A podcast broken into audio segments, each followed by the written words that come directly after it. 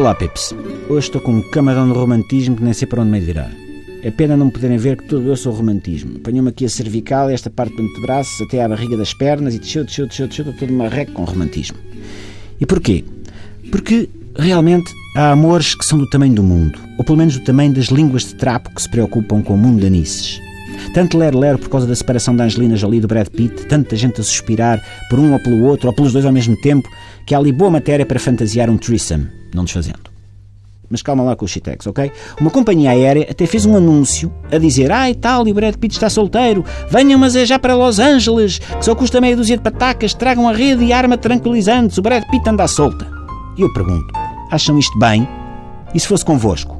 Gostavam de ver a vossa vida íntima como tópico de uma publicidade? O Salvador da Assunção e Betancourt separou-se da Mitucha. Viagem de autocarro para Monte Estoril por uma pataca e meia. Ou então, a Soraya Viviane pôs as malas do Cajó à porta. Viagens de carroça de bois para alpalhares o velho em troca de duas laranjas e maçã de torresmo em pão bimbo sem códia. Isto é que eu gostava de ver. Toda a gente a suspirar pelo Cajó. Pois é, mas dos Cajós não reza a história, infelizmente, porque o Cajó até é bom rapaz, atinado, investe em fundos do tesouro, tem alergia aos offshores e lava as verduras com a moquina. A Soraya Viviane um dia ainda vai perceber o disparate que fez em separar-se daquele rapagão. Convenhamos, caras meninas e senhoras que suspiram pelo Brad Pitt. Eu sei que a cultura atual insiste em fazer-nos pensar que somos todos, cada um de nós, especiais e únicos e a única Coca-Cola do deserto. Mas acham mesmo que o Brad Pitt vai sequer abrir-vos a porta se lhe aparecerem por lá a pedir batatinhas?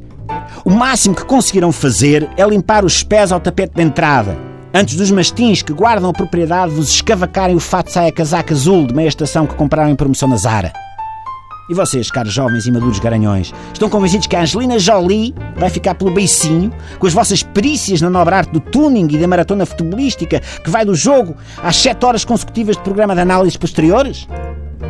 Se conseguirem que a Jolie vos atenda sequer o telefone é porque ela confundiu o vosso número com uma das suas 742 babysitters.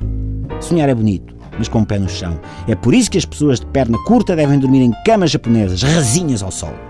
Eu não consigo perceber exatamente a quem é que se destina a campanha daquela companhia aérea. Olhem, sabem quem é que nunca vai querer andar nos aviões deles? Angelina Jolie. Se o que têm para oferecer é uma saqueta de amendoins descascados e um Brad Pitt, de certeza que não contam com a Angelina. E quando uma companhia aérea perde a Jolie, é logo meio caminho andado para muita gente não querer pôr lá os pés. Mas pronto, foi uma campanha com piada.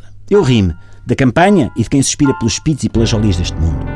Não fiquei foi com vontade nenhuma de visitar Los Angeles, mas também puder, Lisboa tem a Mónica Bellucci e até me admira como é que nenhuma companhia aérea ainda não fez publicidade acerca disso. Até amanhã, Pips. Pronto, vamos ao próximo. Mésicles. Ela disse alguma coisa? Hã? Mónica, Mónica.